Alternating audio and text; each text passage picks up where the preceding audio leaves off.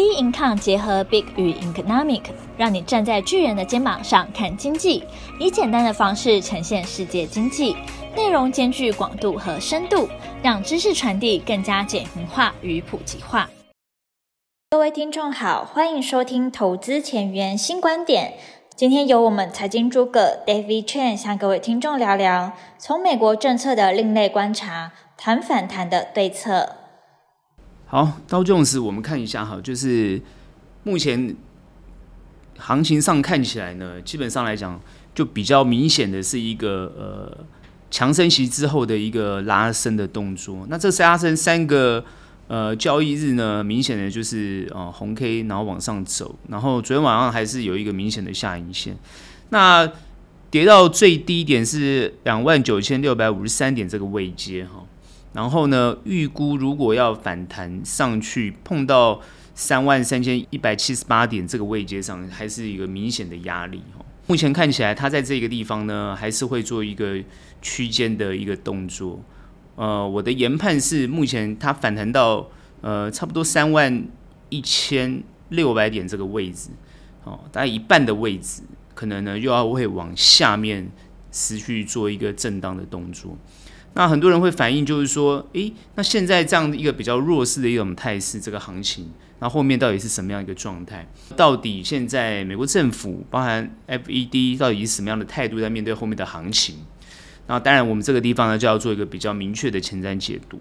好，实际上来讲呢，目前全美呢受到这个通膨的问题影响就非常的大，所以呢。FED 呢，它就很明显的在做这个强升息的动作，然后当然也影响了全球。目前看起来呢，所有的数据看起来好都是有受到影响。但最近我们看到比特币已经回到站回到两万，然后油价已经跌到一百一十元美元，但还比较高的位置啊，在一零四。基本上来讲，其他的数据哈，其实像 Tesla 也回到七百多，然后基本上大大致上数字上也稍微稍稍微回稳一些。原物料价格呢，也通常都被受到在这一波上面受到压抑，所以强升息到底有没有效果？实际上来讲就是有效果。然后呢，今天一个政策的宣宣示，然后造成市场上的一个波动。事实上来讲，联准会还是有它的一个明确的实力。呃，很多分专家分析就认为说，联准会这次会这样做动作，主要就是要要。掌握回来他的话语权，也就是说，过去市场呢，啊纷纷扰扰，然后呢主导行情，现在呢联总会呢，啊就是呢把这个主导权呢重新掌握回来。为什么他要这么强硬？又为什么后面会不会持续强硬？大家比较关切的就是说，会不会就是说他开始放软，然后呢可以谈到一个啊比较好的位置上啊，可以解各位手上部位的燃眉之急。我觉得就是说，大家的这个期待跟大家的这个希望，所有人的想法啦，尤其是现在在股票市场中有部位的人，都是这种想法。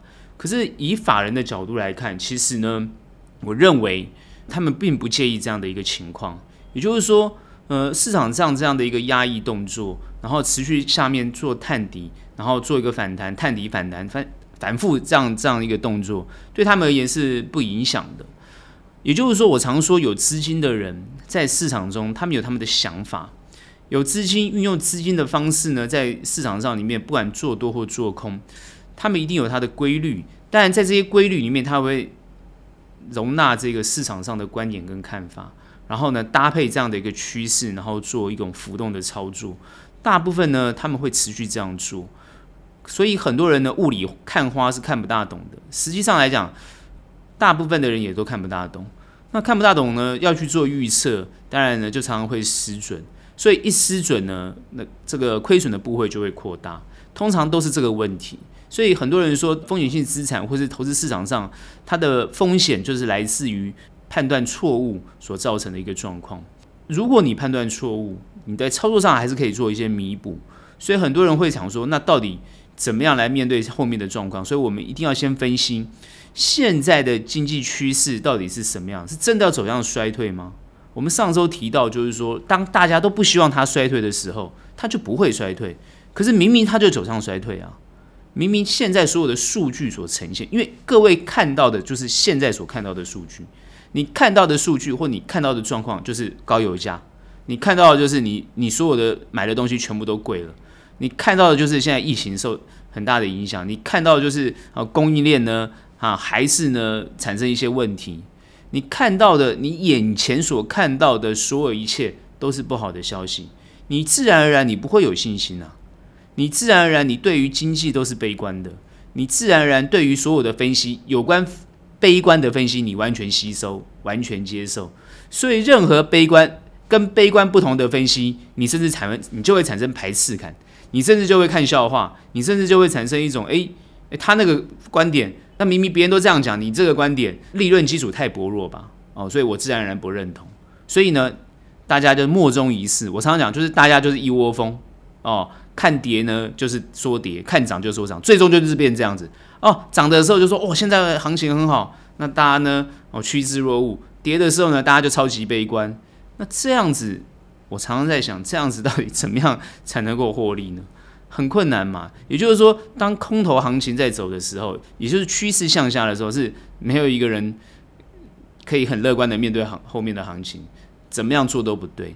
哦，那也就是说，大部分的人都只能在一个长波段啊多头多头的行情里面，才能才有可能获得到利润啊。在一种呃风险规避的情况之下，通常是不会。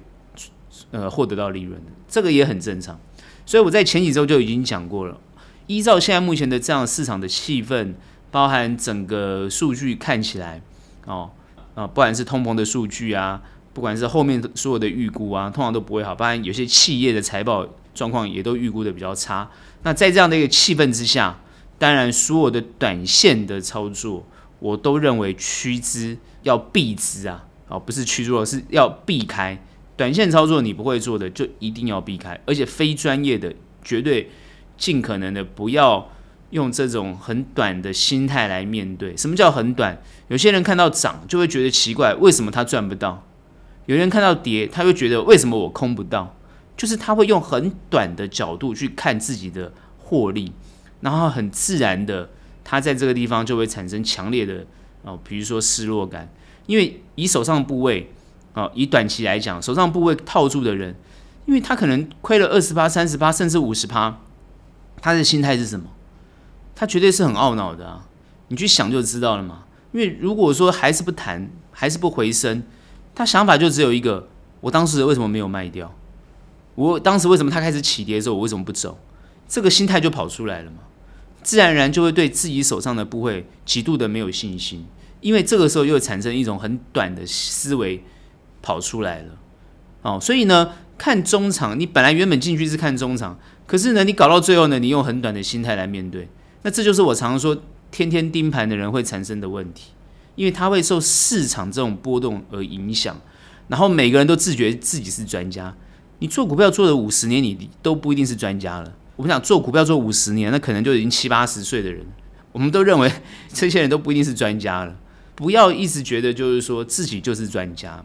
不大可能，就算是我们在法人在操作上来讲，也都是非常的小心翼翼的，在观察后面的这种变化、进出的操作，那尽可能的保持冷静来面对，哦，不可能就是说受这个市场行情的氛围影响。现在美国政府到底用什么样的态度来面对？很简单，因为拜登要面临其中选举，而且自己的这个声望，美国声望非常的低。而且是历史上新低，所有总统里面他最低，比川普之前还要低，甚至有一些哦，这个声望支持率已经跌到三十九趴，连党内民主党党内一些年轻的众议员都跳出来不支持拜登现在的这种状况，所以都不看好了，应该说不看好拜登啊，甚至要连任这个总统的情况都不看好，也就是说党内弥漫着对这个总统是一个没有信心的一种态势。哦，所以认为呢，就是说他现在呃，从执政这一年多以来的一些作为，哦，感觉上就是丧失信心，这就是很明显他现在必须要拯救的一个问题。甚至于呢，最近因为要面临到其中选举，所以呢，很多议员呢或者很多参选人都不希望拜登去帮他助选，因为他声望太低了，反而没有办法啊拉抬他们的选情，所以这是他现在面临的问题。所以他现在面临这个问题之后，他首先。就知道真正的核心观点，其实很多人都已经提醒过他了。很多不管是新闻媒体啊，或者专家，或他内部的这些呃智库啊什么都已经提醒过他了。现在美国人民最严重、最苦恼的问题，尤其是他大部分的选民啊、都是比较基层的这些选民，最大的困扰就是现在呢，通货膨胀、物价上涨，最明显的感觉。我们先不要讲什么就业啊、找工作啊，先不要讲疫情这些问题，就最明显就是物价上涨的问题。加油呢，贵到离谱这样子，光讲这一点呢，他的选情就很难翻身。前一周还可以讨论一下枪支。这一周呢，马上又被淹没了。哦，枪支问题又被淹没，就美国人就是这样，又被淹没了。哦，所以呢，又回到什么物价了？哦，油价就是在就一直在讨论这个问题。那我们上周已经讲过，像这些问题能不能解决？可以解决。所以说这一周，Joe Biden 他就很明显的要求油商，你要呢去钻油就对了，你不能够不再开采油，你拿了这个开采油的权，哦，这个权利。而不开采油，然后做让这个油价呢不断的飙升，好作用这个呢卖这个贵的油价，哦，他就是说他不能接受，所以他现在要开始做这个动作。另外呢，他在这一周又针对这个航运业，哦，他呢哦下重手，哦，他认为呢航运业呢赚了这个太多的钱，所以他必须要他要求就是要下重手，不让这些油这个航运业呢漫天喊价。哦，当然，航运业者他也有苦说不出啊，因为他因为他也不是他要他要涨价，比如说油价也涨啦，运货啊，主要是这个，因为他可能在海上要待很久嘛，对不对？他的成本就增加了。其实他也不想啊，我觉得这些行商他们是有他们的成本考量的。可是他再怎么成本考量，他从财报上面看起来，他们真的赚了很多钱，这就是拜登不能接受的。如果说你在反映成本，那请问一下，你的财报为什么赚那么多钱？所以你们就是集体哄抬价格嘛？诶，这个是事实。那其实今天不是只有他在集体哄抬价格，你先从这些油商开始嘛，俄罗斯这些这些国家开始嘛，或者 OPEC 这些国家开始哄抬油油价。好，不生产油，那就是哄抬油价。再来呢，就是这些原物料被这些期货商炒的这样子，呃，这个很高，然后就一下就是什么台风啊，一下就是什么旱灾啊，讲了一大堆，那就是要告诉你，诶，我们这些都要涨价了。然后呢，现在呢，不管是什么啊、呃，各种稀有金属啊，各种这些矿产啊，哎，全部要涨价。所以呢，这就是原本我们认为就是有些政府他要极力去打击这个东西的原因。所以现在他现在也不管了哦，美国政府。所以我看他有他是有节奏的动作。我之前讲哈，因为很多人都是很看衰这个这美国政府啊，也很看衰 FED。可是我我觉得我我之前就讲过了。他们虽然预判错误啊，比如说对通膨预判预判错误，然后呢，现在要强升息，然后随便乱涨利息啊，讲难听点就是这样了。但我认为他们是有节奏的做，我不是为他们辩护，我也不需要为他们辩护，他们跟我没什么关系。我只是从一个另外一个角度来去看他们在做事情的时候是什么样的角度去做。这样子呢，如果你看清楚的话，会对各位去研判。后面的行情会比较有帮助，好，那我就谈一个几个比较重要的观点，让各位去分析一下，看看后面的行情，你们在研判的时候把这个观点掺杂进去，看看会不会比较能够准确一点。首先就是说，他为什么在这个时间点、这个节点上要做强升息的动作？当然，他后面也预告你，也要三码，就是他要下重手。因为很多经济学家早就提醒他了啊，你这个你前面不升息，甚至什么今年一月份就要升息，你不升，好缩表也不缩，拖那么久，拖到呢，好今年那个那个六月份你才要做动作，那搞得这个经济肯定要衰退了嘛，就是也就是说你之前不做动作，你现在才做动作，那自然而然呢造成经济衰退，然后呢造成这个硬着陆，前面你早点做你会软着陆，诶，这个论点是对的。你现在做，那当然硬着陆，那当然就造成经济衰退，那后面更惨。这些很多经济学家的分析，我认为是对的。可各位有没有想过，这个政府为什么不能、不敢这样做，或不能这样做？首先，今年一月份，各位去想，那个市场气氛是什么？就是乐观的嘛，因为疫情没有结束嘛。坦白讲，在一个乐观的气氛之下，如果要恢复信心，哦，当时当下。他希望那个信心能够持续的延续，也就是说，希望能够让这个行情或是一般的民众啊，不要那么的对于未来没有信心。我讲的是今年一月份，各位去看一下今年一月份的是什么样的新闻。呃，很多人就不知道，我们带你去看一下，大致上他就是还是要维护那个信心，也就是说，他不希望那么快变动。如果他在这个地方强升息的话，他很担心他一升息就硬着陆，所以他就做了一个延续的动作。他们是可以有很多的做法，可他我觉得当时他们并没有这样想，他们认为通膨可以很快过去。你你去想今年一月份的时候，或是后来一直到三月份，你看叶伦的说法，甚至一直到呃三月份、五月份，叶伦都认为通膨呃没有想象中这么严重，可以过去。可是六月份被访问的时候，他就讲了，他完全预判错误。好，各位连叶伦都可以预判错误，所以各位预判错误不要太伤心，也不要太太失望。哈，他这些所有的分析师专家，你预判错误也不要太失望。好，连叶伦都能够预判错误，那那更何况各位，诶，他们是掌握所有数据的人，好不好？而且是前瞻数据的人，他们都会预判错误。也就是说，他们当时在预判的时候，应该他看过数据，觉得通膨事实上是可以缓解的。而且当时在判断，就算是战争开打，应该可以很快的就和谈结束。因为他们认为，要么就是俄罗斯一下全面性的赢，要么呢就是呃乌克兰很快就和谈，要么就是呢双方呢很快就打完了。后来发觉，通通都是预判错误嘛，全部都预判错误，连专家都预判错误了。所以这一连串的错。以至于造成他就一直都不敢升息，他就一直不敢升息，他是甚至连缩表都不敢，只来喊一喊而已。所以就这样一拖三拖四拖，拖到后面，嗯，他非得要这样做动作。所以他先前先啊先做了一个升息动作，后面呢到六月份就必须强升息。所以他这一连串是有原因的，因为形势上逼得他必须呢。不愿意去做这个动作，因为他等于说就是怎么样？他希望呢，讲个比较简单的说法，就是打个吗啡。他希望那个市场打吗啡，你知道吗？就是呃，让你呢，让那个痛呢，不要感觉那么痛。其实你的病还是在啊。所以我们常讲，就是说股市就好像常常那个政府的政策，它都是像那个打吗啡一样，它不是解决问题，它是打吗啡。那事实上来讲，因为他担心去解决问题的时候，就会造成像他六月份啊强升息，因为他在解决问题啊。他升三码就是要解决问题啊！哦，你看那个通膨数据哦，都下降了嘛，该下降就下降，油价就下降了嘛，对不对？比特币就打得很惨嘛。你看到他做的动作就是真的有效果，因为他知道他做了这个动作，怎么可能没效果？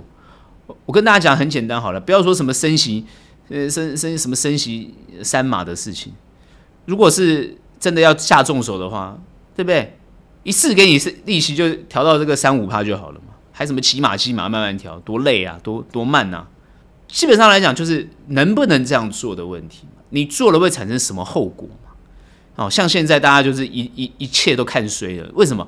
因为他升息三码的时候，那后面经济就很惨。而且他最重要是，他最近上这个听证会的时候，最新最新他在听证会上，他还是很鹰派的说法。哦，他就是认为这次一次要一次解决这个通膨的问题。他认为就是说，好像感觉民气可用嘛，美国民众再再也受不了这个高油价了。当然，高油价已经不是你升不升息的问题，也不是你货币政策的的调整了，因为你本来缩表你已经要做了，你在市场收资金，这个你本来就应该要做的。因为之前前一波被炒得很高，你去想那个比特币这种虚拟货币被炒得这么高，那它一直都是一个风险性资产的东西，本来就是产生问题的东西，那你现在才要做动作。他一直想做而不敢做，就是有一个原因的，因为他发觉他牵一发就会动全身，所以这一次强升息三嘛，他就要告诉你，哎、我真的很认真升息了，对不对？哦，那牵一发动全身，你们都看到了，那下一次我要再继续强强升息的时候，你们能接受吗？他现在就是这种感觉。我觉得政府哈，尤其是政府，尤其这种现在民意支持度这么低的政府，他要做事情就很困难。哦，现在现在大家会觉得他已经要变跛脚了。我觉得拜登拜登这个执政团队要变跛脚，就是他很很困难。他做太硬呢，大家就骂他；那他不做呢，问题就一直存在。好，所以他现在要不要做？他就是要做，而且呢，他这次就要用强大力度做。所以很多人说，如果后面要很乐观吗？我想没有人敢乐观呐。哦，现在这个局面谁敢乐观？那你说很悲观吗？也大可不必，因为。投资市场上来讲，它一定有它的定律。我常说哈，你急跌你一定会急弹，你缓跌也会缓升。也就是说，跌跟涨它是一个相对，它不会说一直无限量的跌，哦，也没有惨到那种地方去。事实上来讲，哦，整个环境有这么糟吗？没有啊，你看美国失业率还是很低啊。其实他们为什么会迟迟的不做动作？第一个，他看到失业率很低，看到薪资不断的调整，他看到企业就是很很大的这个需求，就有这个市场的需求。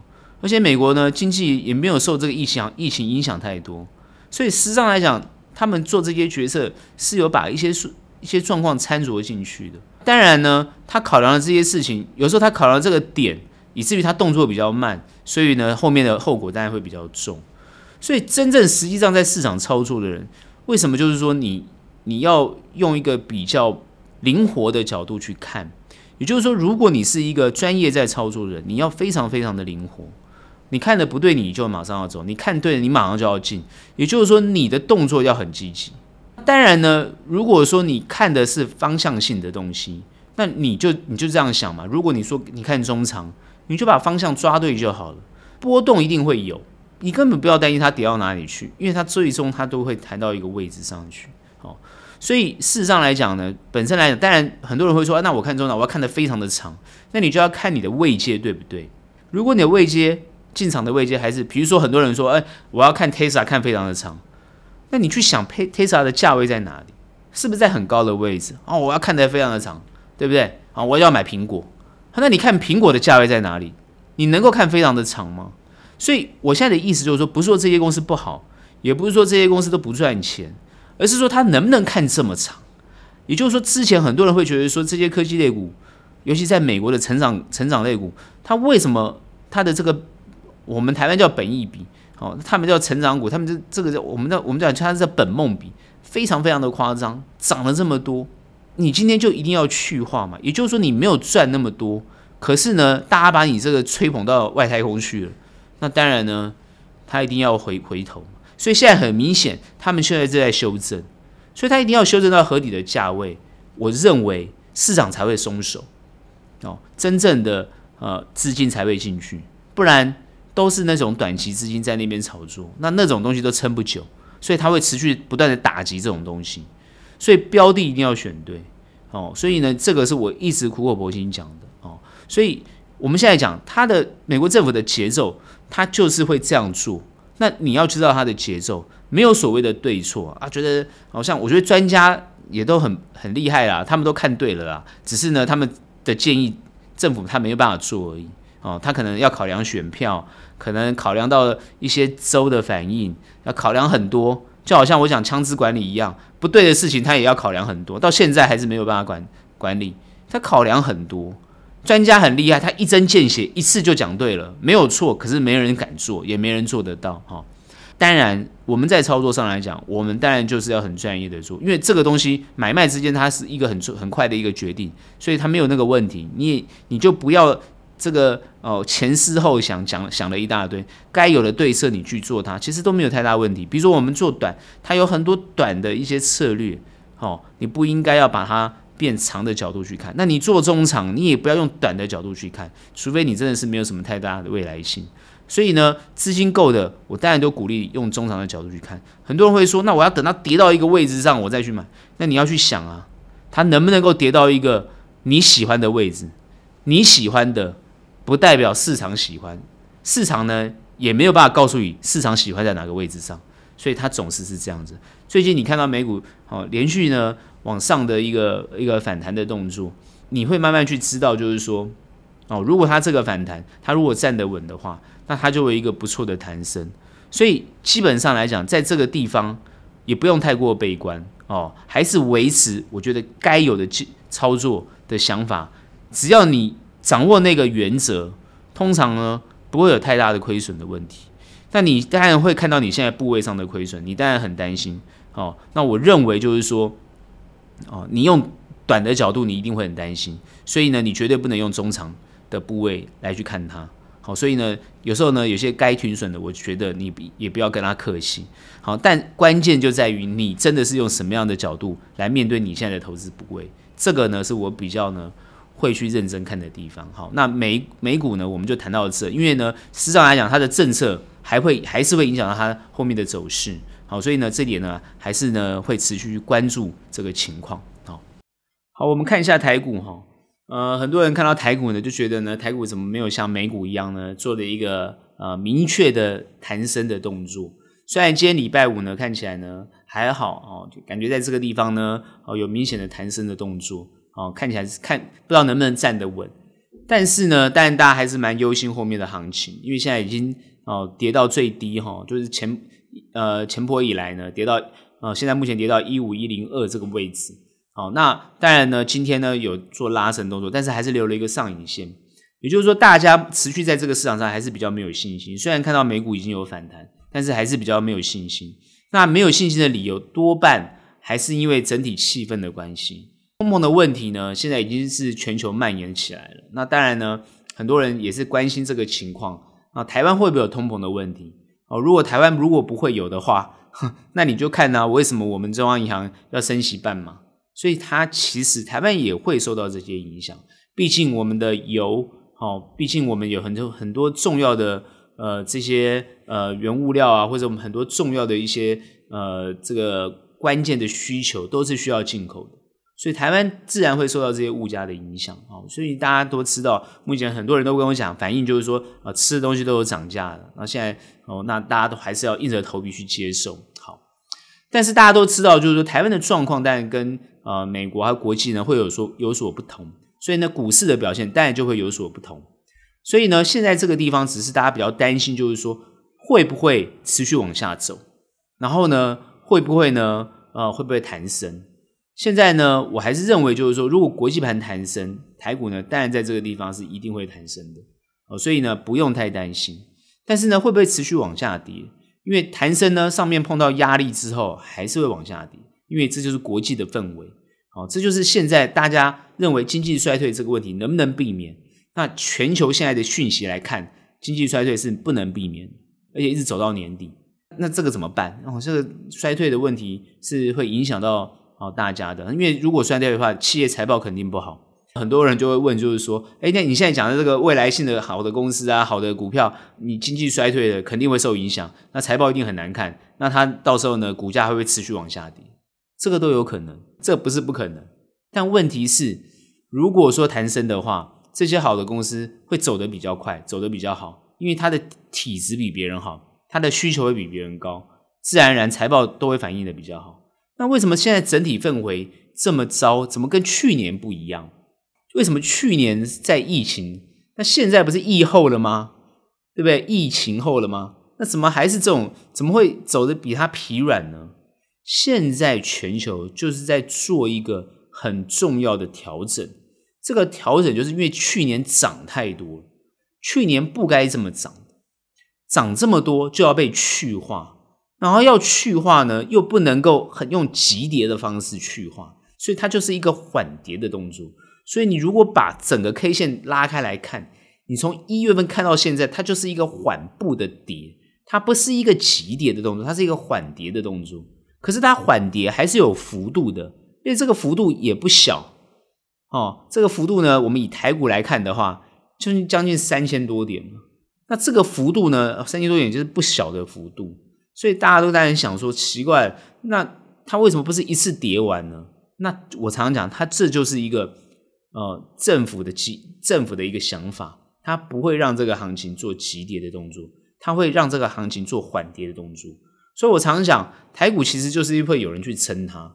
这一周嘛，我们就很明显看到，国安基金当然没有进场了，就是我们看到这个政府的基金啊，各方面的去护啊，哦，让这个行情去撑啊。但是撑呢，还是往下跌，大家就更恐慌。可没想到呢，诶，它就有弹了。这个东西大家就是很难抓，很多人就一直反映，最近短线真的很难做。我不是前几周就已经讲过了吗？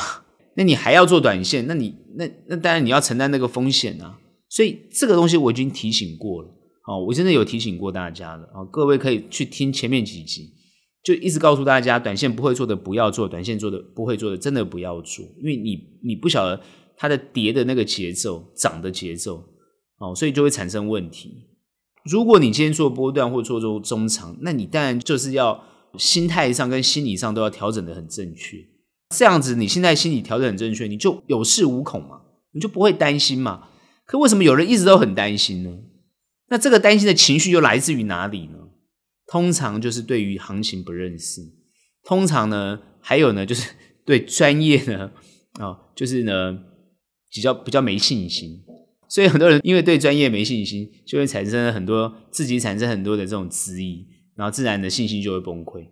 哦，所以呢，应该是说你要再去多认识一下，呃，这个你的专业，或是你自己的专业，或是你相信的专业，你要再多认识一下，然后多去核实一下，诶，看看是不是按照他们所说啊，有走到一个他们所说的那样的一个位置，或是后面有按照他们那样说法来来做一个一个。一个表现，那这个大家就就可以去验证。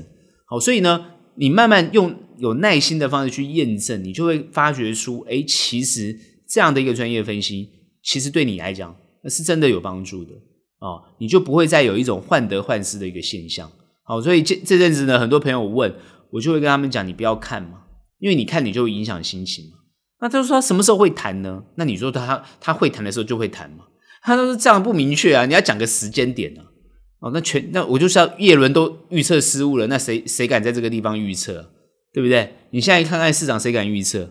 那那些用什么波浪的啦，然 后什么几波几波啊，也不能说他错，就是说那个预测只是听起来好像很厉害的预测，但也不一定正确啊。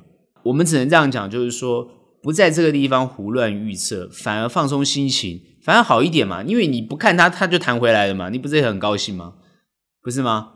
那你一直看他，那当然你就受不了啦，你就很想动作，这就是必然的现象。好，所以呢，我还是回到那句话，不要因为看他而影响心情，但是你要看他，你就不要受心情的，你就不应该会受心情的影响，因为你要认真的去找出它里面的关键的密码，它到底怎么样变化的。好，我们以短的来讲的话，如果说我们今天设一个位阶，就是说我们今天进场，但是呢，如果它没有达到我预期的点位。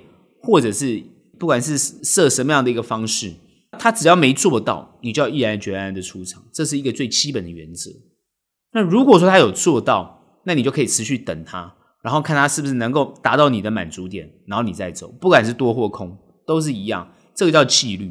所以短很在乎纪律，那短有很在乎，就是很多人会运用技术分析的东西，这些东西也都是有用的，你可以认真的去用它，但是就是说。不要有一种患得患失的心态，这一定要拿掉。那你做短，你才能够做得非常的顺畅。所以呢，基本上这就是一个最基本的概念。那你做中长一样的想法，就是你不要患得患失。你既然选到好的公司，你就持续对它有信心。当然，它要达到你合理的位置，你要走也可以走。你不走，那你就要有信心的持续去持有它。还有更有心的方式呢，就是往下去接它。很多人认为这个叫做一个叫什么摊平，我认为很多时候呢，按照一个趋势向下的结果，会有一种叫做越摊越平的一种态势。哦，因为如果你用摊的概念，那你就会越摊越平。可是呢，如果你是用降低成本的概念，很多人说那不是一样的意思吗？其实那不一样。降低成本的想法是我持有一家好的公司，我把它的成本往下降，当它回升到一个位阶的时候。我把它脱手，我还是可以获利的，因为我成本比较低。那摊的概念是，哦哦，我我其实呃，可能就是呃，不管有没有钱，它反正我也就是降低，持续降低成本，但我不设一个上限，哦，我就是把它摊得更平一点，然后看看它能不能呢涨涨得多一点，哦，或者涨到一个什么，你根本也没设，反正就是一种一种无脑的动作。那当然，这个这个时候呢。哦，你所碰到的问题就是比以前人家讲的嘛，越摊越平嘛。然后呢，整个股票躺在地板上，所以这两者的差异还是有的哈。有些呢，呃，它里面还是有很多专业的在里面。哦，当然名词上来讲，我们不用去纠结了，反正就是这样。就是说，基本上来讲，你还是要把你的专业呢武装起来，好好的面对这个市场。哦，千万不要退缩。我常常说，做投资的人，你不是做一时的，我不是做一个月嘛，我不是做三个月。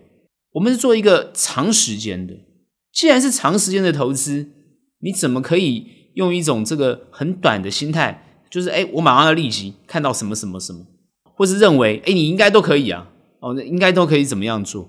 这个也没有错啦，这个也这个这个期待也是对的啦，只是说它通常会让你失望，我只能这样跟你讲，不管任何的什么专家、什么厉害的人都一样会让你失望。因为你们站在不同的基准点嘛，你们站在是一种不同的水平上嘛，在思考事情的嘛，我只能说你的要求他也做不到哦。所以呢，之前我们看很多基金经理人，他那个操作绩效那么烂，所以很多投资人就是骂哦，赶快把基金赎回。哎，这是对的啊。那他既然操作那么烂，就赎回就对了。哦，这个我不客气的讲就是这样子啊。所以呢，基本上来讲，他应该要表现得好，那应该要怎么去表现？那这个我们就要用比较好的专业、呃比较耐心的态度去观察。哦，市场还是会得到好的结果。我认为应该要得到好的结果，也会得到好的结果。专业就应该在这个地方做展现才对。行情的预估我讲了嘛，两周前、三周前我都讲同样的东西，它就是会修正嘛。修正它就会弹升嘛，弹升还会继续修正嘛？修正能不能走出一波比较能够突破各个均线的？那我我就讲嘛，市场必须要有足够的信心，还有市场有足够的交易量来支撑它往上的动作。如果在这个阶段都没看到，那它都是一个短期的反弹。如果它有，而且慢慢慢慢的增加，它就是一个不错的波段式的反弹，它是一个缓步上升的动作。诶，那这个东西呢，就是可以有一。波不错的获利，它就会有这个机会存在，所以这个时候就是可以很积极的去做这个操作，或者是在先前你的布局，通通可以在那个不错的反弹幅度上来讲可以获利，那这就是一个好的结果。所以很多朋友问我说，那这个行情到底要不要有信心？我跟你讲，当然要有信心啊，因为它跌一定会到一个位阶的时候开始会弹升，所以你有资金部位的人，当然都可以是去持续持有它。而不是做空哈，就是做多的方向，它会有机会让你获利，不用对这个行情失去信心。而且我们最近看到交易量其实已经没有之前的低了，已经慢慢慢的在缓步的增加。就算是它卖的量比较多，但它也告诉你这个市场上的热度有慢慢的在增加。其实很多人说，那它其实是空啊，就是一直卖啊，对不对？卖所产生的热度啊，卖产生的热度那也是热度哦。各位要记得，代表说有人在这个市场上，哦，他是有兴趣的哦。所以很多人就是说看不懂外资怎么做。各位，你看不懂外资怎么做很正常，大部分人都看不懂的，看不懂他怎么做，所以你就不用跟他做，你只要趋势抓稳就好了，因为他终究也是跟着市场行情在做。你看不懂外资，你就去看看哦，美盘也好，看他们怎么做，他通常能够充实的、真实的反映啊啊、哦、外资目前的态势。哦，去这个想法大致上应该会这样子哦。你不用看外资嘛，你看我们国内的这些操盘，他们大概怎么做，怎么面对这个市场？当然，我看最近前阵子调节蛮多的是自营部啊，自营部调节蛮多的。各位去想嘛，很多人问我说，那大家会不会都没信心呢？不管是自营部也好，不管是国内的投信这些基金也好，然后不管是这些外资也好，他们的工作是什么？各位去想他们的工作是什么？他们不，他们的工作不是就是在。股票市场、投资市场上做操作的人吗？他们的工作就是这个啊。那他们会不做吗？你对于这个市场很悲观，你不做，你可以不做啊。可他们不能不做，因为他的工作就是这个啊。很多人说，那都会不会都没有人做了，都交易量都没了？那他的工作既然是这个，他又有资金部位，那他请问他会不会进市场？所以你不用担心那个成交量的问题，你又要担心市场热度的问题。说难听点，有时候他们就是希望这些。比较短期的资金，或者是这些支撑不了的资金，尽快脱离这个市场，他们才愿意进来。坦白讲就是这样子。好，所以这一点呢，你要去知道大家的角色不一样啊。那你思考清楚之后，你大概就知道，哎，大家位置不一样，所以脑袋想的不一样。所以你尽可能你的思想贴近他们的话，你的获利会比较好。事实上是这样。但有时候你不能看他怎么做，你的资金不会跟他不一样，你看他怎么做，你你你不一定会赚到钱。就是我常常会建议很多朋友不要跟着像巴菲特这样做一样。他的一些基本想法很好，你可以跟着他的基本想法做。可你跟他的操作或者标的尽量不要重叠，不是你可以去做的，因为那个资金部位大到你不是你可以想象的哦，所以不不适合你。应该还是选一些比较适合你的操作方式来做。那国内最近当然疫情看看慢慢有比较缓解的情况，但是呢，因为最近美国还是会出现这个什么 BA.5 还是什么什么，就是一些新的。B A five 新的变种病毒啊，然后台湾当然又很担心，有些人会有重复感染的情况。但是呢，再怎么样担心，我看这疫情指挥中心现在也都慢慢把数据报出来，就是说，呃，看起来呢，哦，有缓解的趋势。我觉得台湾会慢慢的把这个疫情的状况呢，可以缓解掉。当然，前一周我谈到对于疫情的看法，哦，或者是一些工作的看法，有些人就不满意啦。就觉得说其实明明疫情还是这么严重啊，为什么你会在这个地方讲说应该要怎么样怎么样？其实呢，当然那是我个人的观点跟看法，各位不一定要认同我，我也不会觉得你们一定要认同我，我只是讲出我的看法，因为我我是语重心长啊，因为我们当然是希望国内的经济尽快复苏，我们希望呢每一个人呢都能够呢尽快有工作，然后呢有收有所得，能够想办法把台湾的经济拉起来。我想这个观点应该算是比较正念的了，哈，这是比较正念的，因为我们实在没有办法。为那些就是说，他觉得疫情很严重，所以他必须啊要关在家里，然后他他就什么都不都都不做。我觉得也可以理解，只是有没有企业愿意创造这样的工作给这些人，我们不知道哦。当然可能有，那当然也恭喜大家去找到这样的好的企业，哦，比较适合你的。但至少我认为，就是说，怎么样让疫情尽快过去，让经济复苏，这个基本点，我想大家应该，如果你在股市。你在投资市场，你的想法应该跟我是一样的，也就是说，尽量希望社会恢复正常。恢复正常之后，呃，不管是呃消费啊、工作啊、旅游啊各方面都能够恢复正常，这样子是不是让生活可以过得好一点？我想这个想法才是正确的吧。今天不管怎么讲哦，或者社会怎么样的演变，我知道最近很多人已经谈到工作上的演变，因为工作的形态已经改变。很多人就是说，哎，现在学校毕业就已经是线上了，所以大家好像已经就是习惯线上了，那好像也也演变了，也改变了。那这个改变到底是好还是不好？我们当然不可以说是对或错。可是我们从实物上的状况来看，事实上来讲，以效果来讲的话，事实上就是没有办法恢复到正常过去的那个情况的话，它经济复苏的情况就会比较缓慢，这是事实。哦，那这些东西呢，还要在持续观察中。所以呢，我相信政府它也是在做这些决策上，或者一些动作上，还是会想办法让整个经济恢复到疫情前的状况。哦，国内还是都是疫情为主啦，其他的新闻都还是比较次要的。哦，因为不管是俄乌战争，这个跟大家比较没太大关系。那比如说选举快到了，那大家当然现在担心物价的问题。哦，那当然，现在这个就看政府怎么去做。哦，那当然，因为现在油电，各位可能要想，因为现在夏天又到了，那电会不会不够？然后会不会油电又双涨？这些东西大家都在都很担心，因为现在油价也好啦，电价也好，国内现在都是呃这个台电啊跟这个中油在吸收，那之后会不会直接反映给一般的民众？这也很难说。那如果直接反映的话，我看他十一月份可能也不用选，所以这个东西就是。比较大的问题，就好像我常讲嘛，这个政府在做决策的时候，他有很多的考量。哦，专家做很快，马上可以解决，但是政府在做很慢，因为他要考量很多，所以问题就一直延宕，他解决不了，这就是事实。然后会拖到好像问题很严重，变成重病就对了，重症就对，然后就一次解决，那当然问题就很大，通常都是这样。所以呢，这就是政府的两难呐，因为他考量的总是比较多。他常常要考量一个就是选票，知道吗？好，为什么民众的票要不要投给他？